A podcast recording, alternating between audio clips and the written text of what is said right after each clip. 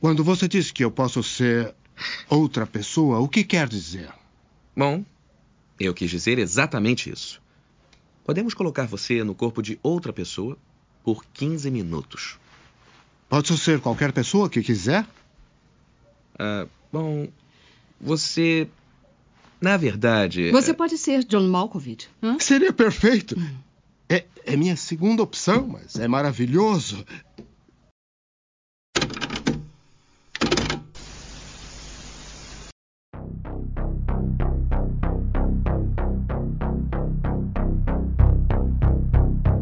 Bem-vindo à Etopeia.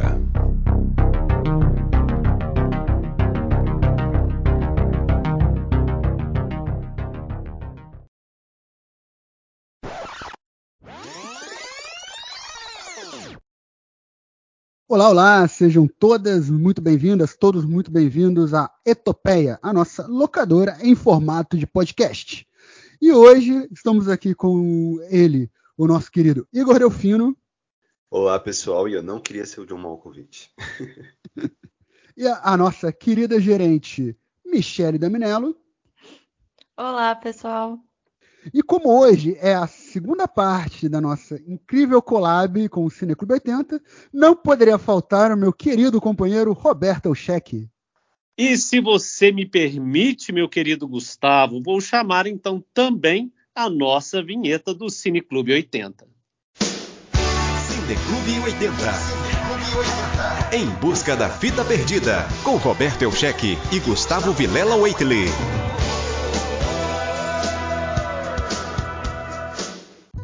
E hoje, esse segundo episódio, como você já viu aí na chamada, é sobre o Ben John Malkovich, que é um filme estadunidense de comédia e fantasia de 1999, escrito por Charles Kaufman, que viria ficar bem famoso depois com seus roteiros, é, digamos assim, peculiares, e dirigido por Spike Jones, estrelado por John Cusack, Catherine Keener, Cameron Diaz e, é claro, como está no título do filme, o próprio John Malkovich.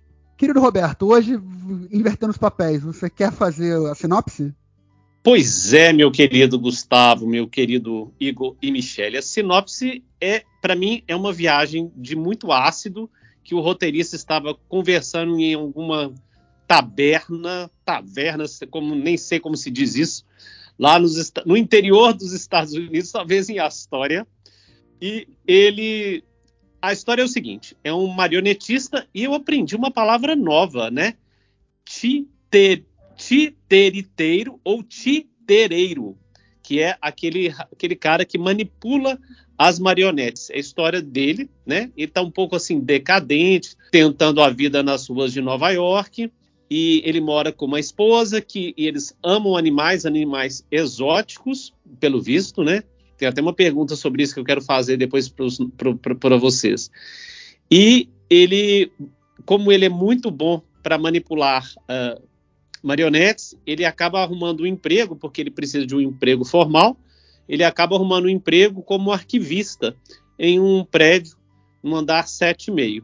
Lá ele descobre uma passagem secreta que ele consegue ter acesso à mente de outras pessoas. No caso, especificamente, somente a mente de John Malkovich. E daí desenrola toda a trama que tem. É, ele começa a cobrar por isso, junto com a esposa dele. Gente, que viagem. É um filme para lá de peculiar, né? E já um, uma, uma curiosidade aqui: o primeiro roteiro filmado de longa-metragem do Charlie Kaufman e também o primeiro longa-metragem de Spike Jones, né? Igor, você tem alguma coisa a dizer sobre esse diretor, que é um diretor também daqueles que ficou bem conceituado depois, né?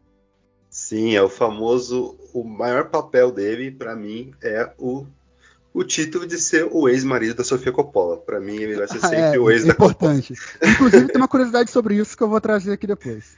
Bacana, mas assim, brincadeiras à parte, é, o Spike Jones é para mim um dos diretores mais criativos do cinema americano. Ele fez é, Jackass era uma série que eu gostava muito quando eu era adolescente. Ele é o produtor de Jackass e depois ele foi fazer Eu Quero Ser John Malkovich e a adaptação, que foi esses dois filmes com parceria com Charlie Kaufman, que são duas viagens totalmente loucas. Mas depois ele fez ela também, que para muita gente é um dos filmes mais legais aí do, dos últimos tempos. É, em Minas Gerais, eu acho um excelente diretor. Eu gosto bastante da forma como ele filma, a forma como ele retrata esse mundo nada convencional, mas uh, sempre trazendo como plano de fundo algumas discussões muito interessantes. E, no geral, um diretor que eu gosto bastante. E, Michele, quais são as suas considerações iniciais sobre Quero Ser John Malkovich? Olha, é, eu acho que esse filme traz essas reflexões, né, desses padrões que a gente tem é, autodestrutivo, dependência, o próprio escapismo, né? O escapismo, né? A negligência que a gente tem, né? Que a gente comete com a gente mesmo, né? É muito no filme, é muito por conta do, do objeto, né? De desejo. E a gente vê essa constante procura, né? Pelo, pelo objeto, né? que são de vários tipos, né? Mesmo que seja algo é, inalcançável, né?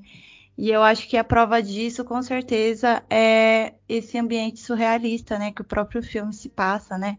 Que é um escritório que aparentemente comum e estranho na mesma proporção, né? Então, é um escritório no sétimo e meio, né? Andar, tá certo? Sétimo Exato, e meio? andar sete e meio. Que para você chegar no andar... Sete e meio é Isso. a coisa mais bizarra, mas continua. Isso, é um andar pela metade e lá dentro é um portal para a mente de um ator famoso, né? A própria ideia do alcance de uma vida é, eterna, ao pular de, de, de portal em portal ou de pessoa em pessoa, essa, essa questão da gente nunca estar tá satisfeito com a nossa existência, né? Então, a gente sempre acha que a experiência do próximo é melhor e mais interessante que a nossa. Então, é um roteiro bem criativo, eu acho que aborda muitas e muitas e muitas questões, é um filme bem estudado aí, é, filosoficamente, psicologicamente. É, é um filme que se transforma, né, o tempo todo, ele te surpreende, sempre dá, eu acho que sempre da melhor forma, né? É, a gente fica manipulado pelo jogo de manipulação e, e, das relações de poder dos próprios personagens, né? Então, eu acho que isso vai além de qualquer expectativa que a gente vai criando enquanto a gente assiste o filme. Só lembrando ao nosso ouvinte que esse episódio faz parte da nossa trilogia que fala sobre essa questão de busca pela juventude, busca pela, pela eternidade. E eu tenho uma, um questionamento, não sei se vocês vão concordar, já tomando aqui um pouquinho é, é, da opinião de vocês. É, eu não gostei muito do, da atuação do, do John Cusack. Eu achei ele, eu não sei, eu achei ele um, eu não sei se foi o personagem, mas eu não criei muita simpatia por ele por ele não. Até porque não é um personagem maniqueísta, né? Não é aquele totalmente bom nem totalmente ruim. Parece que no final ele teve uma certa redenção. Mas o que, que vocês acharam da interpretação dele? Eu, particularmente, eu, particularmente, eu gostei. Eu, o único filme que eu gostei dele, não sei se vocês conhecem, é o Diga o que Quiserem, de 1989. Lá eu gostei dele, uma comédiazinha gostosa, e eu acho que ele estava bem. Assim, eu vou, vou, vou, defender o John Cusack porque eu gosto bastante do ator. Inclusive, eu conheci John Cusack não como ator de comédia romântica. Eu conheci ele inicialmente como ator de filme de ação. Porque o primeiro filme que eu vi dele foi Conair na Rota da Fuga, que também tem o John Malkovich. Mas aí é outra história, é, é outro papo. Hum, depois que eu fui ver, e ele era um ator muito conhecido por comédias românticas, né? Inclusive, Roberto, já para trazer a primeira, a primeira curiosidade aqui, é que parte do filme, né, do filme ter existido, se deve ao John Cusack, porque ele pediu para a gente dele encontrar o roteiro mais ousado que pudesse. Ele foi, ele foi atrás para fazer esse papel do Craig Schwartz depois que ele descobriu esse roteiro. E ele trabalhou bastante para esse filme sair, porque até então ele era conhecido exatamente como, especialmente como ator de comédias românticas adolescentes, apesar de Conner ser até antes desse filme. E assim, é uma atuação, como você falou. O John Cusack, eu gosto bastante dele, eu acho ele. É, eu gosto muito do trabalho dele. Não acho ele um dos grandes atores, por assim dizer. Mas eu gosto bastante. E esse filme é, é assim, em alguns pontos chega a ser um pouco caricato, mas eu não sei quanto disso é culpa do Don Cusack e quanto é culpa do, do roteiro em si, né? Porque o personagem dele é um personagem bem dual, como você falou. Porque ele é bem, assim, é, com perdão da palavreada, meu querido ouvinte, mas é bem sacana e até babaca em vários momentos do filme, mas tem essa, essa questão no final que é uma redenção, não é, é, é uma coisa meio, meio dúbia também. E como a Michelle falou, é um roteiro bem criativo, né? Mas, bom, essa questão da, da, da, trilogia, da busca pela vida eterna e tudo mais, tá nesse filme, mas tá num. Isso é, digamos assim, o ponto final. E eu quero esperar um pouquinho para chegar nisso, Roberto, antes, porque eu acho que o filme trata de duas coisas, né? Uma que já foi levantada pelo pessoal, que é a questão de você querer ser outra pessoa, né? Eu acho que o filme trata isso muito bem. O que, que você acha sobre isso? Porque naquele né, quando ele chega e todo mundo, né, que ele começa a cobrar, né, para outras pessoas poderem ir, e é com a ele e uma colega que trabalha no mesmo andar, no andar 7,5 também. E todo mundo que passa pela experiência fala que é uma que é uma das melhores experiências que viveram, né? Então, essa ideia de poder ser outra pessoa, poder estar na pele de outra pessoa, é muito recorrente também na nossa própria humanidade, né? O que, que vocês acham? Começando com você, Roberto, depois eu passo para os outros. Depois disso, eu só quero comentar, porque como eu não tinha visto o filme na minha época é, da juventude, de adolescência, é, eu não tenho, eu não tinha muita noção do que era. E eu fiz questão de assistir esse filme sem saber nada. E eu quero comentar o que, que ele me lembrou no início. Mas é, sobre essa questão de. Eu acho que todo mundo, em algum momento, quer ser ou, se, ou, planeja ser uma outra pessoa. Eu acho que o filme ele traz essa discussão é, é, muito bem, muito à tona, só que de certa.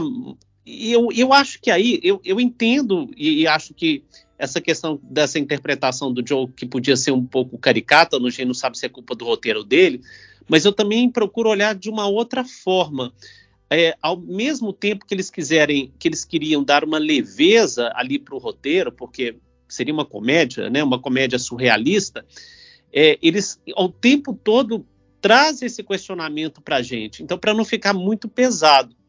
E aí eu já vou pedir o nosso ouvinte para fazer um exercício de imaginação e até o final do, desse podcast, acho que todo mundo aqui poderia responder quem você gostaria de ser por 15 minutos. Lembrando que seriam só 15 minutos, podendo ser várias vezes ou não. Eu brinquei com o Gustavo, Igor e Michele que poderia lançar uma versão brasileira chamada Quero Ser Narcisa Tamboredeg. E o, a passagem secreta ia ser no Copacabana Palace. Super combina. Cara, primeiro sobre a atuação, assim, eu não gosto de Ron Cruz aqui como ator. Eu não eu acho ele muito sem graça, vou ser bem sincero, assim. Eu não lembro um papel dele que eu gostei. Obrigado, eu, Igor. Obrigado, obrigado. Eu achei muito, sei lá, sem sal. Parece chuchu, sabe?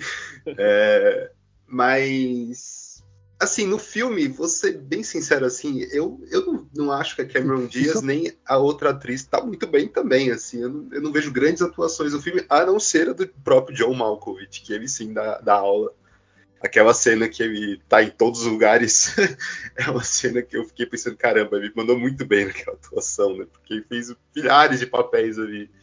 É... E o Charlie eu gosto muito do Charlie porque é ele sendo ele ali, eu acho muito engraçado as participações dele.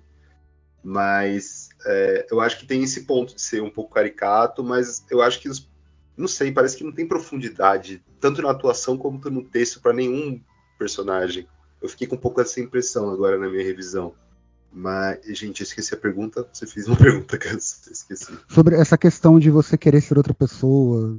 Se, ah, se aborda isso bem, se traz bastante coisa, assim, para nossa vivência e tudo mais. É, e, e assim, é uma coisa que eu acho que hoje em dia é até mais tranquilo a gente pensar isso por causa das redes sociais. Eu vi isso no YouTube, algum canal tava falando sobre isso.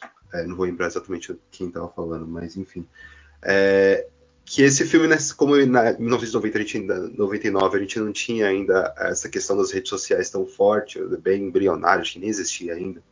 É, eu acho que o filme ainda traz uma confusão ainda maior, porque hoje em dia a gente meio que vive a vida do, desses com digital influencer, basicamente a gente está acompanhando tudo que eles querem nos mostrar, então a gente já tem um pouco essa vivência de como que é a vida das pessoas, né?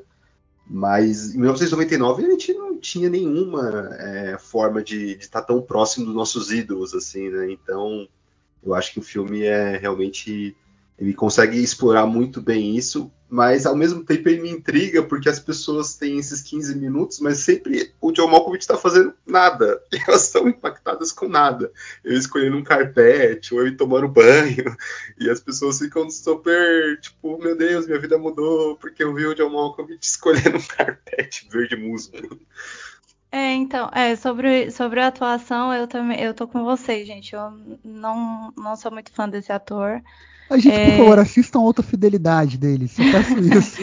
Mas ele, assim, eu não acho ele muito marcante, né? Ele não tem nenhuma, realmente, ele não tem nenhuma atuação que, ó, nossa, ele fez esse filme, tal filme.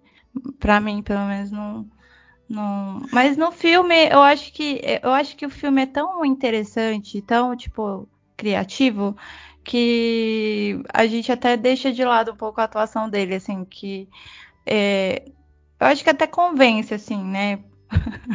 Ele me convenceu nesse filme. É, mas também não sou muito fã dele, não. É, logo no. Logo no. Acho que logo no início do filme, é, respondendo a pergunta de você. Qual é a pergunta mesmo, gente?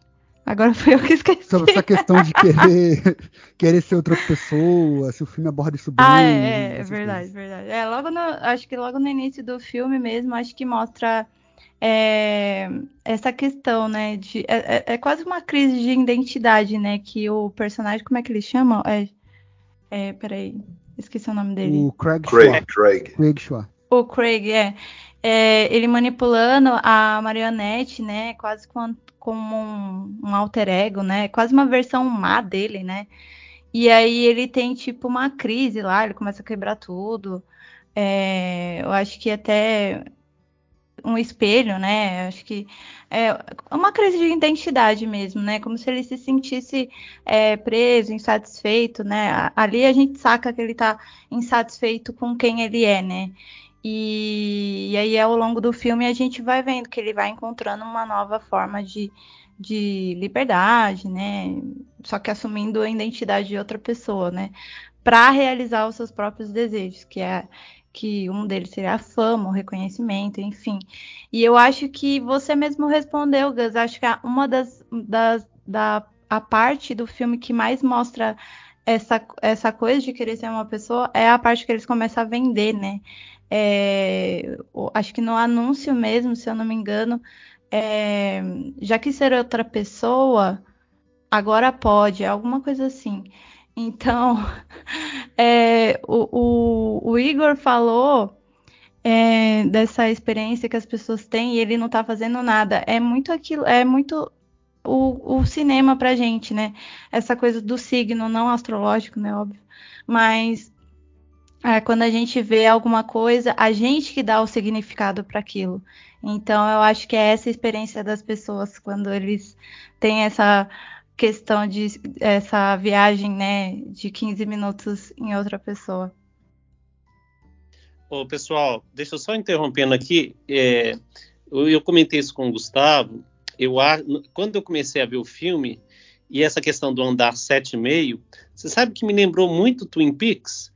Porque aquela coisa meio surreal, tipo assim, por que aqueles ali estão andando naquele andar na metade? Parece que meio que ia me levar para isso.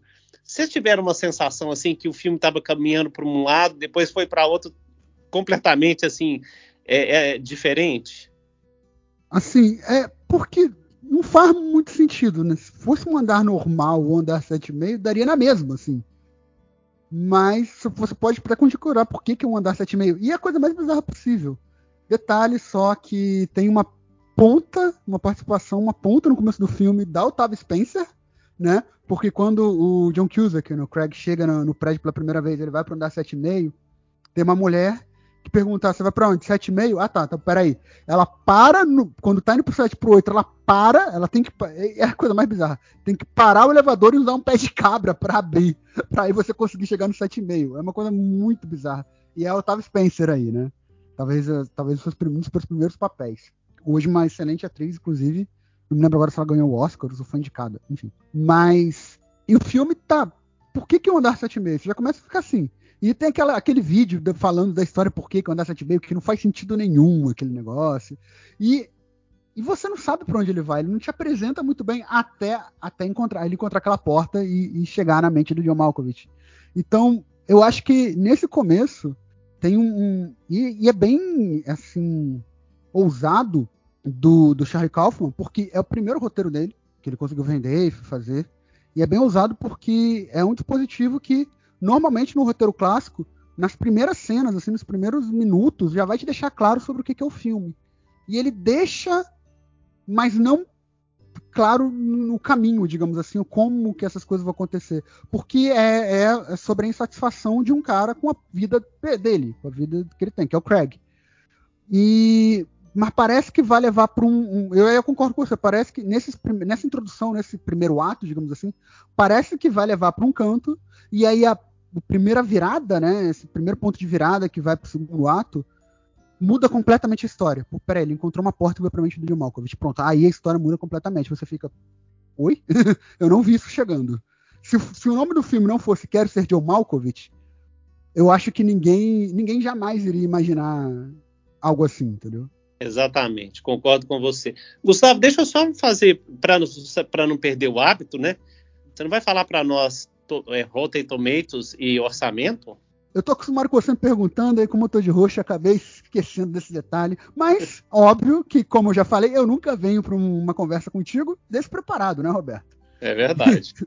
então, vamos lá. O filme custou cerca de 13 milhões de dólares e teve uma bilheteria de 23,100 é, milhões, mais ou menos. Não foi um grande sucesso, não atingiu o que chama break-even e tudo mais. Mas, para um filme com uma temática tão esquisita, fez né, até que fez uma bilheteria interessante. Agora, ele fez muito sucesso, especialmente entre os críticos, né?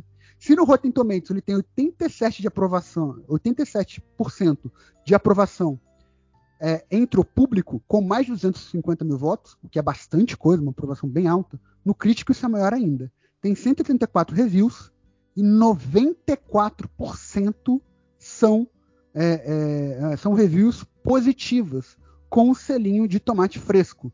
Então, filme, com a crítica, ele, ele fez um certo sucesso com o público, não tanto em bilheteria, mas com o pessoal que assistiu depois. Mas com a crítica foi um sucesso estrondoso, né? É verdade. É, eu tenho uma curiosidade aqui, até interessante, que o Charlie Sheen, ele não foi a primeira escolha do Kaufman para um amigo do John Malkovich. No roteiro original, vocês sabem quem era, pessoal? Alguém sabe essa resposta? Eu sei. Você sabe, né, Gustavo? Eu sei. Kevin Bacon. Olha pra você ver. O herói Kevin Bacon. Ô, gente, e o, e o, o, o, o Charlie Sheen careca? Eu achei que ficou estranhíssimo. e o Malkovich com cabelo, né? É? Foi uma mudança completa ali no final, né? Mas aí que tá. E aí, Igor, falando, né, chamando que eu ia comentar sobre esse negócio da Sofia Coppola, que a Sofia Coppola foi essencial para que o Spike Jones pudesse dirigir o filme. E mais do que a Sofia Coppola, o pai dela, né? O Copolão, como gosta de chamar o Copolão e a Copolinha, né? Quem acompanha a Topeia já deve ter ouvido usar esses termos. Por quê? O Kaufman, né? Ele foi bem ousado mesmo. Primeiro, que, na curiosidade aqui, é ele não abria mão de ser John Malkovich. Ele queria que fosse John Malkovich e ele escolheu John Malkovich porque ele gosta como uma, inicialmente porque ele gostava como o nome Malkovich soa. Mas e ele não, e ele não queria abrir mão. O roteiro dele tinha que ser o John Malkovich. Então dependia muito do John Malkovich topar isso. Mas inicialmente ele enviou esse roteiro, conseguiu contato, enviar para o Francis Ford Coppola. E o Francis Ford Coppola leu o roteiro e achou que seria perfeito para o futuro genro dele. Porque na época o Spike Jones era noivo, se não me engano, da Sofia Coppola. Aí ele falou com a Sofia Coppola, a Sofia Coppola entregou o roteiro para o Spike Jones. Ele que até então só tinha dirigido videoclipes de várias bandas e tudo mais, mas ele não tinha dirigido curtas-metragens, mas nunca tinha dirigido um longa-metragem. E aí caiu na mão dele e ele topou, ele que ele quis dirigir o filme, né? Então, para você ver, Igor, Coppolinha foi essencial para a existência desse filme. É, não tem como, né? O cara tá entrou na família ali, alguma ajuda tinha que ter. e dizem, é, dizem, não sei, é, fofocas aí, momento Nelson Rubens, né? Que após o divórcio deles, é, parece que o divórcio foi grande faísca para fazerem dois filmes de sucesso, que é o Ela, do Spike Jones, e o Encontro e Desencontros, da Sofia Coppola, dois filmes que ganharam o Oscar, por sinal. Só de Nelson Rubens aqui. Ô, gente, é, olha só, é, é, interessante, né? Quando não tinha, não tinha, não, não estavam tão, ou não, não sei porquê, tão desenvolvido o, o, o CGI, né? É, vocês perceberam que em uma determinada parte o, do macaco batendo no cachorro, aí fiquei pensando, aquilo não foi ensaiado. Como que foi aquilo? Por quê? Quando? Eu acho que isso foi bem natural, a, a, aquela questão dos animais ali, e eu nem sei se hoje em dia seria assim, né? Eu acho, eu achei isso aquilo bem interessante. Vocês perceberam isso? Eu falei, gente, deixaram a cena. O, o macaco estava batendo, deu uma porrada ali no, no cachorro. Nossa, eu não, eu não tô lembrando dessa cena. Nossa, foi, pior que eu também não. Foi a, mas... quando ele tá tendo. que ela tá meio que. que tem um, o, o, macaco tem um surto ali numa hora, né? Tem uma é, viagem é, ali antes de. É essa é, cena? Gente. E, e, assim, gente, é, é tra, trazendo essa questão pro animal, ele, porque uma coisa puxou a outra, ele colocar a mulher dele numa jaula, eu achei muito também sem noção da, desse filme, viu? Eu achei chato eles se tornam um, um, um, os dois, na verdade, se tornam obsessivos e odiosos, né? Acho que é vai lembrar que no final a, a personagem da Cameron Diaz estava disposta a matar a Maxine grávida, né? Ela tenta matar ela, que ela não consegue, né? Então, tipo, mostra quanto que eles são doidos, assim, é, essa obsessão de ser o John Malkovich para ter a Maxine é, afeta os dois da pior maneira possível, né? Eles eram pessoas normais, pacatas, e se tornam extremamente agressivos e loucos mesmo, de fato, né?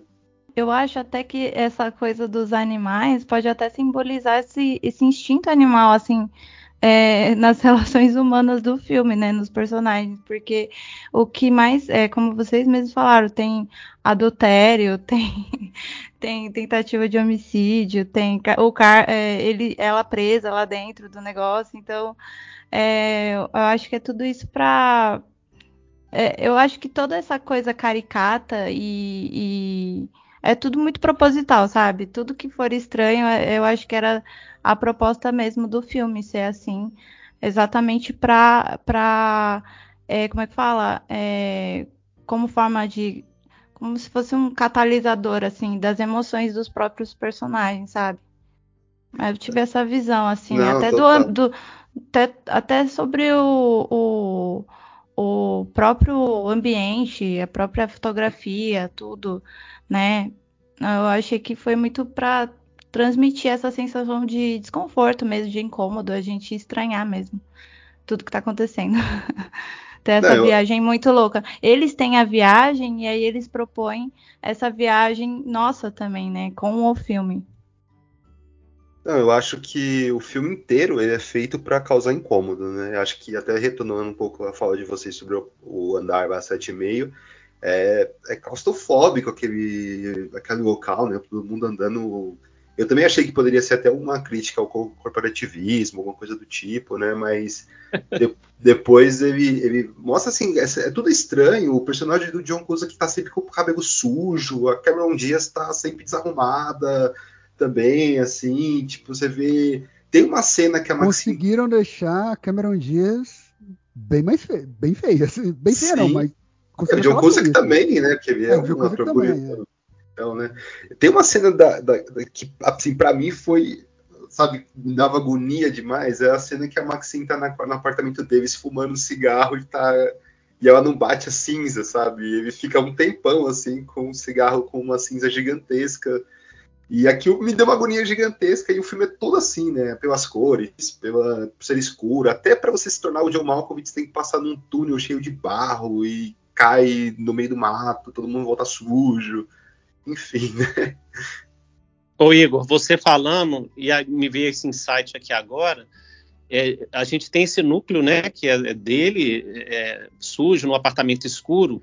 Eu, a imagem estava bem escura do apartamento, mas em compensação, quando ele começa e quando ele vira o John Malkovich, né, na mente, já ia mais claro. Vocês já repararam isso? Não só pelo luxo, lógico, da casa onde estava o John Malkovich, mas a, a iluminação mesmo. Como... A iluminação, será que isso foi proposital? É, saturada, saturada. Com É. certeza, com certeza é proposital. É já para transmitir essa sensação mesmo de. Tanto que é, eu, eu- toda vez que eu sinto, quando eu vejo cor muito satu- saturada, assim, forte, assim, já me traz um incômodo já. eu não sei vocês, né? Eu acho que essa é essa é a ideia mesmo, com certeza foi para é tudo muito estranho, tudo, todos, todos os personagens e todas as situações. É um, é um misto de estranho com muito real, porque a gente vê tudo aquilo é, muito, é, como é que eu posso dizer? É, é, como é que, ai, fugiu a palavra. É, é, é real, tipo assim, acontece, sabe? Aquelas, aquelas situações, né? Mas é tudo sempre de forma estranha, sempre é surrealista, né? Como se fosse um sonho, né? O Michel, então você não pode assistir nunca filme que se passa no México, né? Mas aí, mas aí é o filtro sépia, aí é outra coisa, é diferente. Não, tem é um filtro bem amarelo, tá ali bem. É, extremamente. Não, e é, assim, acho que, que é proposital de fato. Ele quer mostrar realmente que ali o personagem é feliz, né? Que ali a, a vida dele tem cor, né? Que ele só se encontrou com o John Malkovich. Todos os personagens, mas o final também, a cena final, ela é bem quase contos de fadas, né? Com a, a Maxine, a. Eu esqueci o nome da personagem da Cameron Diaz. Vocês vocês- vocês lembram? Mas enfim. Mas enfim, o personagem da Cameron Diaz. É a Lotte. É a Lotte. A Lot, isso. A Lot e a Maxine na, na cena final, com a filha, né? Com a, com a, com a filha delas, assim, é uma cena quase de conto de fadas, né? Tipo, é muito, muito, muito saturada as cores. E em contraste, em contraste com todo o resto do filme, né? Mas eu queria também trazer aqui uma pergunta para vocês, trazendo sobre a nossa pauta, né? Que esse filme, apesar de toda essa loucura, ele tem essa temática também de a busca pela vida eterna, né? Do, dos velhinhos lá. Aí está o plot twist. Pode falar. E eu queria falar o que, que vocês acharam. Achou muita loucura? O que, que vocês acharam desse, de- dessa ideia por trás do filme, né? Eu achei que foi uma forma que ele encontrou para justificar esse roteiro. Porque se ficasse só ali por, por ser alguém, é, é, eu acho que terminasse sem essa, esse plot twist, eu acho que ele seria bem vazio. E, e- e essa história, querendo ou não, né, gente, ela, ela, ela é uma história original. Hoje em dia são raríssimos, são raríssimas as histórias que a gente tem, principalmente eu acho que no cinema. Nas, com o advento do streaming, Netflix, HBO, é, eu acho que aí trouxe, a gente começou a perceber histórias mais originais. Mas hoje em dia, 2023, o cinema está carente disso, né? Sim, eu concordo, eu acho que, que assim, existem ainda filmes muito bons, mas a gente pode ver e filmes bem originais também. Só que eles não são tão fáceis de se encontrar, por assim dizer. Isso daí é uma outra discussão que a gente pode ter. E essa questão do plot twist, Igor, eu entendo que você queira dizer que. Igor, não, desculpa, Roberto. Eu entendo que você quer dizer que é meio que para justificar o roteiro. E compreendo essa leitura. Eu acho que tem essa questão além da, da questão de querer ser outra pessoa, essa questão de querer viver para sempre, e eu, e eu acho que isso meio que está num, num subtexto também, porque não é só querer viver na vida, vida de outra pessoa, né? O cara deixa isso bem claro. E aí, uma outra coisa, quando o Roberto já viu o filme, ele falou para mim que o. Outra questão com o Twin Peaks, né? Que o senhor Dr. Lester parecia o chefe do Doug Jones no, no Twin Peaks, na terceira temporada, né, Roberto? De fato, lembra bastante. Muito. E ele tem essa questão de que ele já tinha feito isso uma vez. Só que ele criou todo um aparato, todo um ambiente. Tanto que ele é o. Ele é o cara que criou aquele prédio. E ele fica no, no, no andar 7,5. Isso demonstra que é meio que recorrente ele estar fazendo isso, né? Que provavelmente não foi a primeira vez que ele fez. O Dr. Lester não é o primeiro, então ele vem fazer isso recorrentemente e agora chamou até os outros, né, os amigos dele, para poder viver com ele no corpo de outra pessoa. Então, além dessa questão de querer ser outra pessoa, essa questão de querer viver para sempre, mesmo que você modifique de corpo, por assim dizer, mas sua consciência viver para sempre. E aí, né, é aquela questão de da vida eterna mesmo. Né? Talvez não de uma juventude como o primeiro filme que a gente falou e o, o próximo também, né? E a gente vai falar qual é o próximo só no final, tem um, um, né, um suspensezinho, mas é, eu acho que tem, tem essa questão também de, dessa questão de querer viver para sempre. Tanto que, no, tanto que ele tem aquela sala demonstrando toda a história do John Malkovich e ele já fez isso para a próxima pessoa, que é o próximo vessel, né? Esqueci como é que é em português. Eu odeio o termo vaso, mas pode ser usado também, tem outro. Receptáculo. E aí eu acho que, que tem que essa questão também ela é importante no subtexto. Não sei o que vocês acham, Michele, Igor. Nossa, é, Cara, eu sempre fico, eu fico muito em dúvida com essa questão, porque quando é, primeiro que eu eu achei esse tema só um plus, sabe? Eu não achei que ele, ele é importante, mas ele, eu acho que é tão latente a mensagem mais de dessa questão de querer ser outra pessoa, da gente estar insatisfeito insatisfeito com a gente mesmo, que a gente nunca gosta de ser a gente mesmo, assim, não generalizando, tipo, algumas pessoas. E que eu achei assim, eu, eu tanto que eu fiquei, eu lembro que vocês falaram para eu não tinha assistido esse filme, aí eu fui assistir esse filme e eu falei, ué, gente, o que que tem de, não sei se vocês lembram, o que que tem de de, do tema, né, do, do, do ser juven, da juventude. Mas eu não sei se, assim, né, é uma opinião minha, mas eu achei só mais um, um plus, assim, só pra, pra, pra, pro final, sabe? Assim, pra ser um final irônico, já que ele também é, usa muito do humor, assim. Então, e também o excesso de ambição do Craig, né? Porque ele não para, né? Ele, ele continua e ele quer voltar pro portal, né? Então, sempre fico meio em dúvida com esse tema, assim. Pessoal, é, só trazendo uma, uma curiosidade que eu me lembrei, que nas minhas pesquisas, que parece que essa referência do andar 7,5, ele, parece, ele, pare, ele parece ser uma homenagem, uma referência ao filme de Fellini é, 8,5, que também lida com esse conceito semelhante, né? Que é de entrar na mente de um gênio é, e ver como é esse funcionamento interno, embora de uma maneira muito diferente. É, é Fellini 8,5, não é isso? Alguém pode confirmar? É, tem esse filme, Fellini É, eu acho que pode ter sido uma. Não sei, é só uma, um, um insight que eu tive aqui também. Sim, Fellini 86 é sobre um diretor numa crise existencial, que é a própria crise do Fellini quando foi fazer o filme. Então tem essa metalinguagem. Mas, assim, eu acho que ele tem essa questão também da juventude, Gus, na minha opinião, porque o, o velhinho lá é um tarado, né? Ele tá toda hora falando que ele queria estar com o corpo novo para poder fazer todas as perversões sexuais dele, né? Ele conta isso numa das primeiras conversas com, com Craig, né? E eu acho que o querer viver para sempre nada mais é do que uma inveja do, do jovem, né? Do, do novo. Você está querendo um novo corpo, você está querendo uma nova vida, né? Você está querendo nem que seja a sua própria vida como era antes, né? Então passa um pouco sobre é, esse desejo de ser outra pessoa, né, que o filme aborda. Tanto é que, assim, eu, quando eu vi a primeira vez, é, eu fiquei torcendo pro, pro John Cusack não sair e os velhinhos todos morrerem, porque eu achei, pô, você tá aí já sei lá quantos séculos, ah, cara, deixa o cara ficar como o John Malkovich. Ou deixa o John Malkovich ser o John Malkovich, né, pô. Mas e aí ele já vai com uma trupe inteira, né, conversando, para eles ficarem conversando ali na cabeça, né, para não ficarem entediados, porque também é, é, uma loucura. Mas a minha frase de abertura é justamente, eu pensei isso, que eu não gostaria de ser o John Malkovich, porque assim, no filme, teoricamente, ele deixa de existir, né? Quando eles assumem, ele deixa de existir. Nossa, é uma, é uma, coisa até que eu ia perguntar para vocês. É, é, é, agoniante isso, né? Porque a gente, a, a, maior parte do filme é sobre ele e a gente não sabe nada sobre ele, né?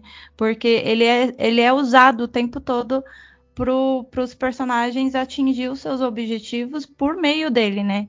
Seja por fama, seja por dinheiro, seja pela sensação de, de se sentir bem, né, com o seu próprio corpo, né? É, é, qual era o nome da. da. da Cameron Dias, o personagem? Lotte. A Lotte, a Lotte se descobre, é, descobre até a própria sexualidade. A Maxime fica mais pelo, mais pelo dinheiro, né, dele. O, o Craig por, por, essa infinita, é, por querer ser o reconhecimento, né, a fama, né, então, tipo, é, é meio. É meio triste, muito triste, né, essa coisa. E sabe uma coisa que veio, veio um insight aqui com, com essa curiosidade do Gus sobre o roteiro? Porque foi uma coisa que eu fiquei com, com uma. Eu não sei, eu, eu senti que era alguma. Tava querendo dizer alguma coisa ali. E eu acho que com essa curiosidade do Gus sobre o, o Ford Coppola ter ajudado ali, querendo ou não, é, me despertou um alerta ali. Porque o filme, ele, o, o Craig, ele é um gênio. Assim, acho que é fato, assim, ele é um gênio na arte dele, assim, ele ele tem um controle das marionetes, ele tem umas narrativas muito foda e ele não consegue nada, ele não consegue nenhum tipo de alcance, nenhum tipo de público. Mas quando ele é o John Malkovich, as pessoas aceitam tranquilamente. Tanto é que ele vai super tenso na conversa que ele é o John Malkovich falando que ele queria deixar de ser ator para começar essa, essa carreira com marionete. E o agente dele fala: Não, tudo bem, vou fazer uns telefonemas e você vai, vai começar. E em oito meses ele é um fenômeno, assim. Mas ele é um fenômeno pelas portas que o que ser John Malkovich abriu para ele, mas por ele ser um gênio. Ele é um gênio, de fato, né? Porque todavia é o Craig, não é o John Malkovich, né? E eu fiquei pensando, será que o Charlie Kaufman ou o próprio Spike Jonze estavam querendo falar um pouco sobre isso? Que eles eram muito bons, mas precisou de um padrinho de força para conseguir, de fato, entrar em Hollywood? Pode ver, né? Essa questão do, do QI, né? Do que indica, da questão. Porque é isso, em muito pouco tempo ele virou um fenômeno. E isso fica bem claro desde o começo que ele é muito bom. Aquela dança do desespero do Craig, que é aquela primeira cena que Michelle descreveu, na marionete dançando, a marionete sendo ele, é bem claro, é bem, fica bem, bem visível isso. Ele é muito bom nesse, nesse trabalho. E uma das cenas que eu acho mais divertida do filme é quando ele está na rua fazendo negócio de títere, né, para tentar levantar um dinheiro, alguma coisa assim. E é uma história hiper adulta, assim. Tem dois bonecos, uma mulher, não sei lá o que, do amor proibido. Aí tem Ô, Gus, é o padre e a moça Exato. nas ruas de Nova York. Exatamente. É o padre e a moça na rua de Nova York. E aí tem uma garotinha assistindo, porque são marionetes, né? E o pai lá, vendo outra coisa, de repente, quando o pai vê o que ela tá assistindo, ele mete um socão na cara do Craig. É muito louco o negócio. Ô, gente, eu tenho uma outra curiosidade. Essa eu duvido que você saiba, Gustavo, que gosta de pulsar curiosidade. É, você, você, eu, não, eu confesso que eu não reparei, mas depois que eu vi a curiosidade, eu voltei no filme e conferi. É, ele entra ali no andar 7,5 exatamente nos 7 minutos e 30 segundos do filme. Vocês sabiam dessa? Não, Nossa, essa eu não essa, percebi. Essa eu não percebi também, não. O que e eu olha... percebi. Não, desculpa. Não, desculpa. Eu só, eu vou, então, eu já vou fazer uma pergunta. Você pode falar o que você ia falar? Será que também foi de propósito colocar a vida do John Malkovich tão mediana? Mediana que eu falo assim, escolhendo cortina. Por que, que não colocou uma festa hollywoodiana, sexo fenomenal com atrizes? Foi aquela vida bem assim, tirando a parte que ele faz, né, tem a relação, mas aqui escolhendo cortina, olhando para uma mesa. Por, foi proposital? Eu acho que sim, cara, porque eu, eu, acho que é exatamente isso que o Igor e o Michel já comentaram também, que é a questão de nós temos sempre a visão de que a vida do outro é muito mais interessante que a nossa. E aí, às vezes a vida do outro é a mesma coisa, às vezes é pior, mas enfim. É o John Malkovich, uma estrela de, de Hollywood. Mas o cara escolhe cortina, o cara toma banho, o cara, enfim, vai fazer as coisas normais também, né? Então eu acho que tem, tem um pouco disso também. Não sei se Michelle e o Igor concordam.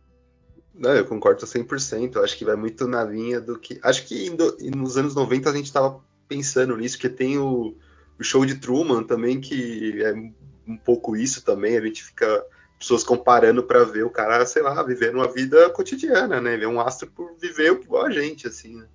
E eu acho que faz proposital para até colocar essa loucura mesmo. Por que, que você quer ser outra pessoa se elas vão ter os mesmos dilemas e, e vivências de um ser humano normal? Óbvio que ser rico e famoso é, facilita um pouco as coisas, mas no final do dia ele também vai ter que lavar as louças dele, vai ter que vai ter que ter os problemas dele, vai ter que conviver. Você vê que ele, ele, ele se ele, ele se incomoda profundamente de ser abordado pelas pessoas na rua, né? As pessoas falando, eu, eu, eu acho que é o, é o filme do Sean Conner, né? Que eles estão falando que é o filme do que é o dos diamantes lá. Eu acho que estão confundindo ele com o Sean Conner. Eu fiquei com essa impressão. A Rocha, né? Que é o não, a Rocha ele não era ladrão de diamante também. Não, tem um que ele é um ladrão de diamantes que eu, que eu, que eu, lembro, mas enfim. Eu acho que é o filme A Armadilha, se não me engano, mas não tenho certeza agora não. É, eu fiquei com, com essa impressão que estavam falando do, do, do Sean Connery. Mas. É esse mesmo, a armadilha do Sean Connery, que ele rouba uma, uma obra de arte. E, e, acho que é isso, né? O, o, cara é, é uma pessoa comum, assim, apesar da, da vida dele, né? E, e assim, de novo, assim, que atuação fantástica do John Malkovich, os momentos que ele tá sendo controlado, ele muda a voz, e ele faz umas caretas. Nossa, eu achei que ele mandou muito bem na atuação, assim, de fato. Ele é um monstro, ele é um monstro de atuação. Ô Igor, e aí me veio uma pergunta. Por que você quer ser uma outra pessoa comum, né? Olha que filosófico isso, gente. Por que bem, você deseja ser outra pessoa comum? Ainda mais quando você descobre, né? Aí a pessoa continua ali naquele loop de voltar a querer ser John Malkovich. Por qual motivo você quer ser essa pessoa comum? É uma loucura, né?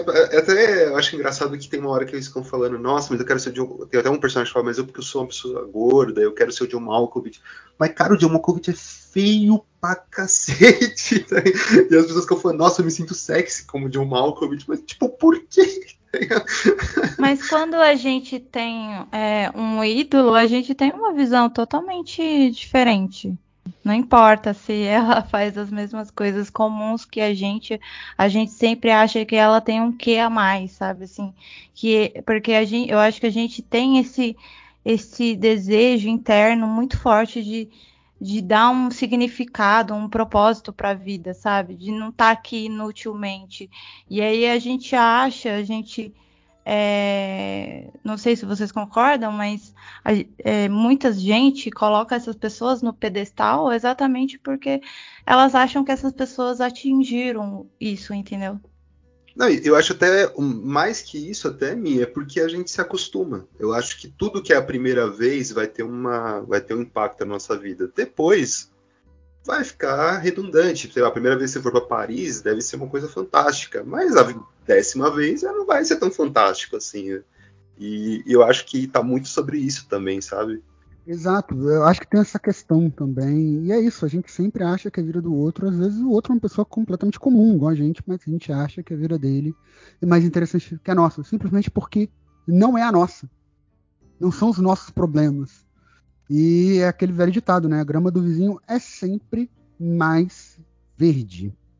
E aí, Roberto, para trazer uma, um, mais umas, algumas curiosidades aqui e a gente poder encaminhar para umas considerações finais e tudo mais, eu quero falar o seguinte, porque primeiro, quando o Jamalkovich leu o roteiro, ele ficou horrorizado com a ideia do filme, porque ele não é... era ele, né? Era, era o nome dele, era ele que tinha que fazer. Então ele meio que achou, achou a trama um pouco bizarra, assim. Tanto que, a, que antes do filme ser feito, o roteiro, na verdade, ele foi, ele foi terminado em 94, o, o primeiro, e o Charlie Kaufman foi tentando em algumas, algumas produtoras também, chegou na New, New Line, e a New Line queria mudar de Quero Ser John Malkovich para Quero Ser Tom Cruise. Tom Cruise tinha uhum. lançado há pouco tempo o filme Missão Impossível. Então ele era a grande estrela da época, né? Missão Impossível 1 é de 96, né? Então, aí quando foi chegando mais perto. Só que aí depois ele foi, entregou pro, pro Coppola, Coppola entregou pro Spike Jones. E quem convenceu o Malkovich também foi Spike Jones através do Coppola, porque enquanto Coppola né, colocou o Charlie Kaufman junto com o Jones, colocou o Jones junto com o Malkovich e conseguiu convencer o Malkovich a fazer o filme, porque era aquilo, ou era Malkovich ou, era, ou não era nada, né? era, era a ideia de que ele queria que fosse John Malkovich, o Charles Kaufman. Inicialmente, como falei, ele começou a usar por causa do nome, mas depois ele quis manter, porque de fato ele é bem, ele é muito fã do, do John Malkovich. Mas tem uma, uma, uma diferenciação aqui, eu acho isso importante de falar. Porque é o John Malkovich, mas ao mesmo tempo não é o John Malkovich. É um personagem John Malkovich.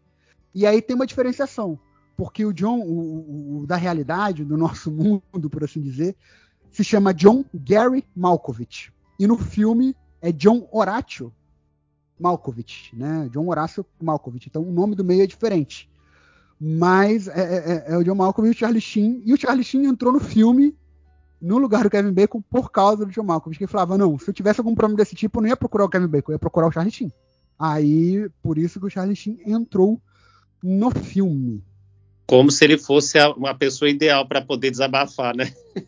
É, né? Eu tô imaginando hoje em dia alguém revendo esse filme pensando, cara, vendo o Charlie Sheen de hoje em dia pensando, como que alguém vai falar alguma coisa para ele? Não, mas peraí. É uma coisa muito bizarra. Você tem que falar com um cara que é muito louco né, pra acreditar nele, né? É, faz sentido. Mas então, gente, eu acho que a gente pode se encaminhar aqui pro final. Se tem mais algumas coisas que vocês querem falar do filme, mais alguma curiosidade, mais alguma Ô, gente, e não sei se vocês ouviram falar, o Get Out seria uma sequel do, é, do Quero Ser John Malkovich. Eu vi muito por alto. Alguém pesquisou?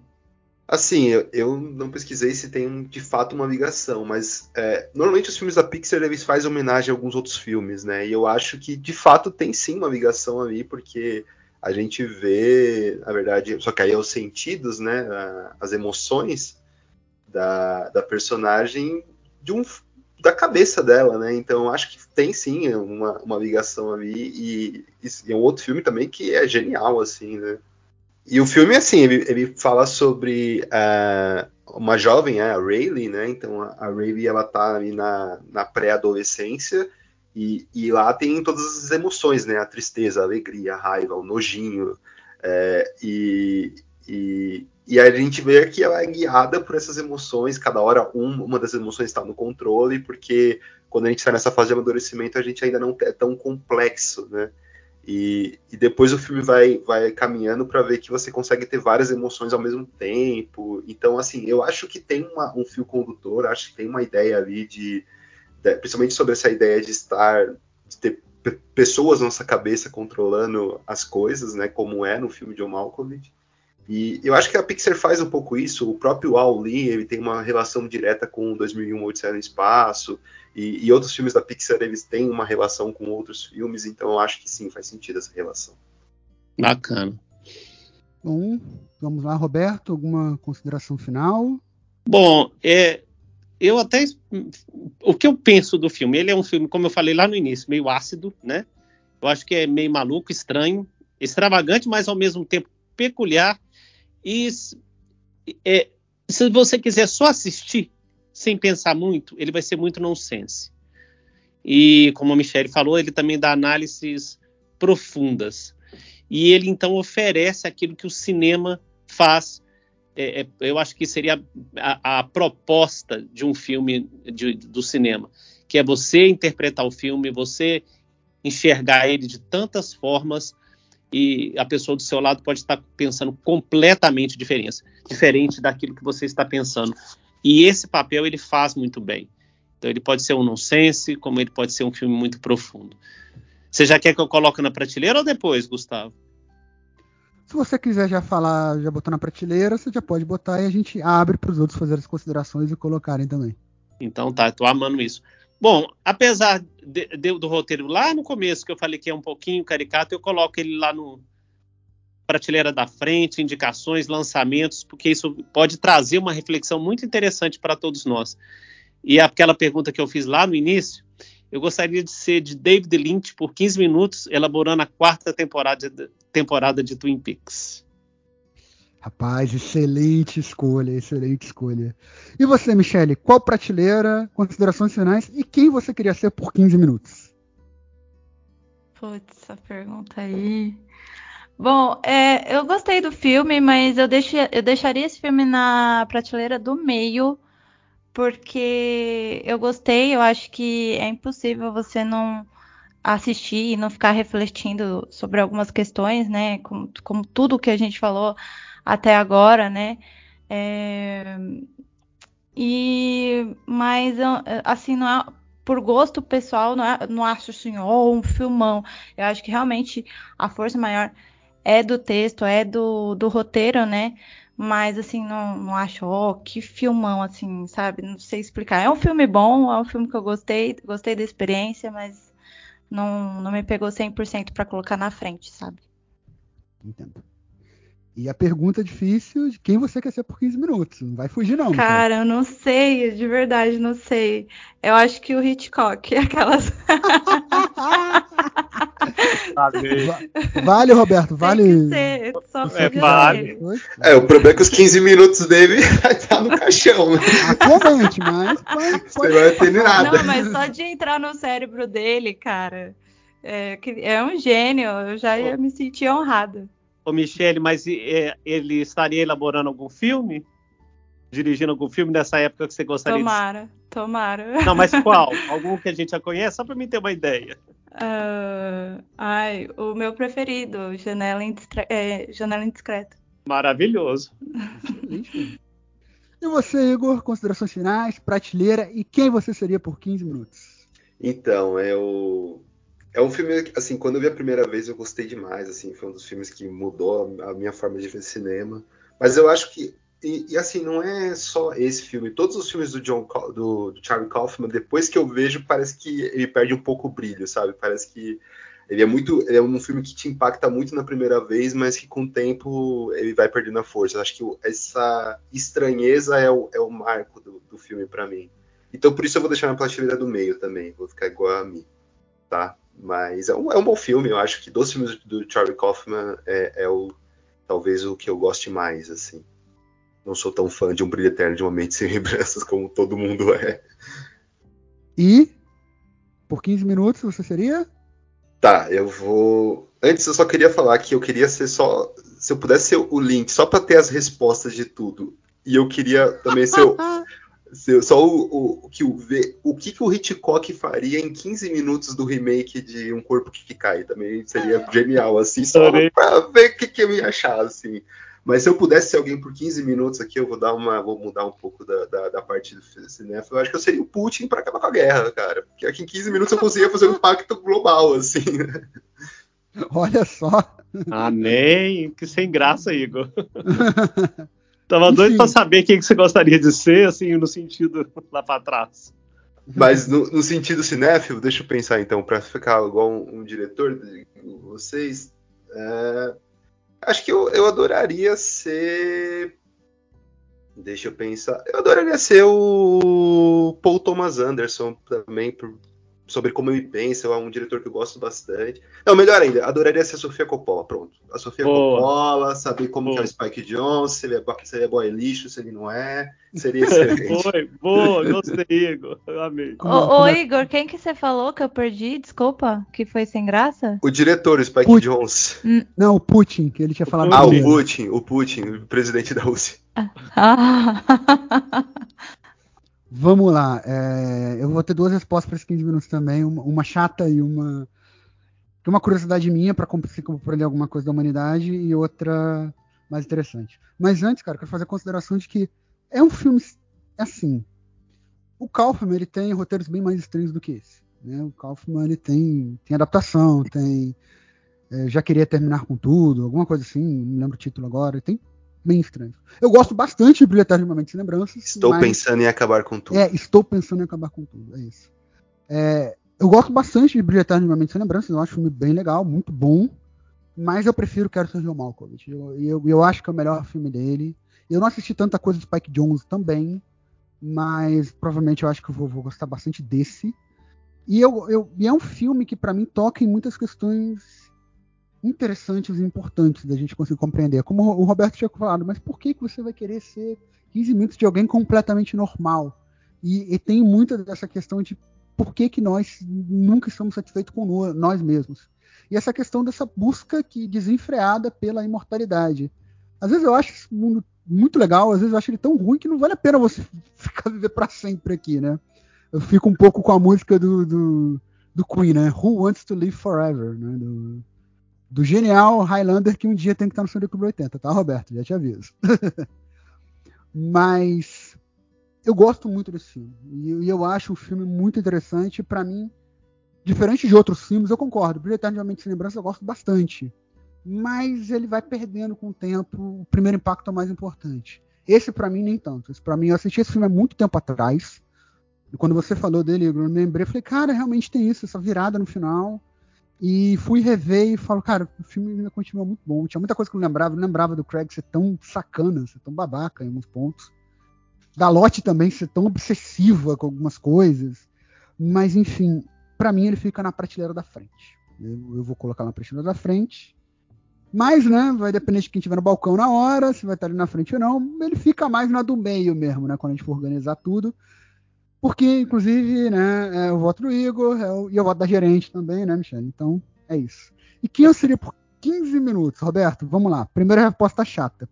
Eu quero muito entender o que se passa na mente das pessoas que tomam as decisões mais globais, assim. E aí o Igor falou do Putin, mas eu gostaria de ser Jeff Bezos para compreender como um bilionário pensa e como as decisões de, de, que afetam milhares de vidas, economicamente falando, inclusive, são tomadas. No que, que ele pondera quando vai tomar essas decisões.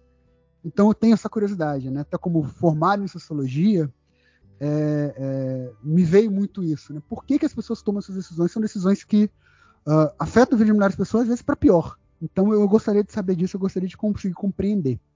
Mas, para também te deixar é, é, chegar nesse ponto cinéfilo, eu gostaria muito de, por 15 minutos, ser o Wes Craven.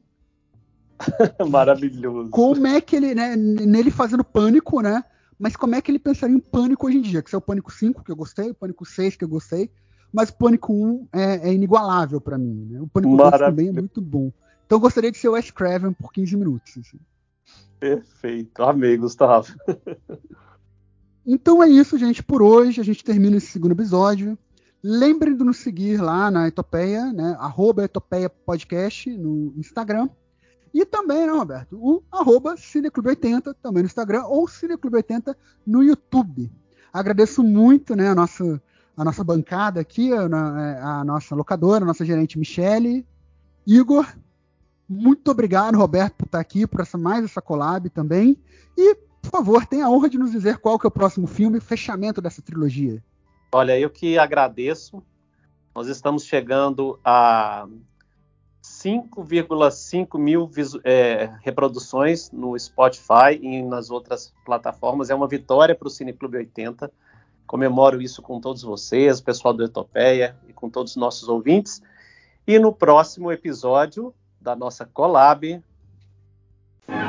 do espaço sideral para a Terra. Uma surpresa. Nós temos que fazer alguma coisa. Tem gente de outro planeta por aqui. Três simpáticos velhinhos descobrindo os prazeres e delícias de uma fonte da juventude. A piscina não é aqui ao lado? Para a piscina! Okun, uma fantasia extraterrestre. Oscar de melhor ator coadjuvante para Dona Mesh. Festival 25 anos. Amanhã, depois de Tieta. A Globo 90 é nota 100.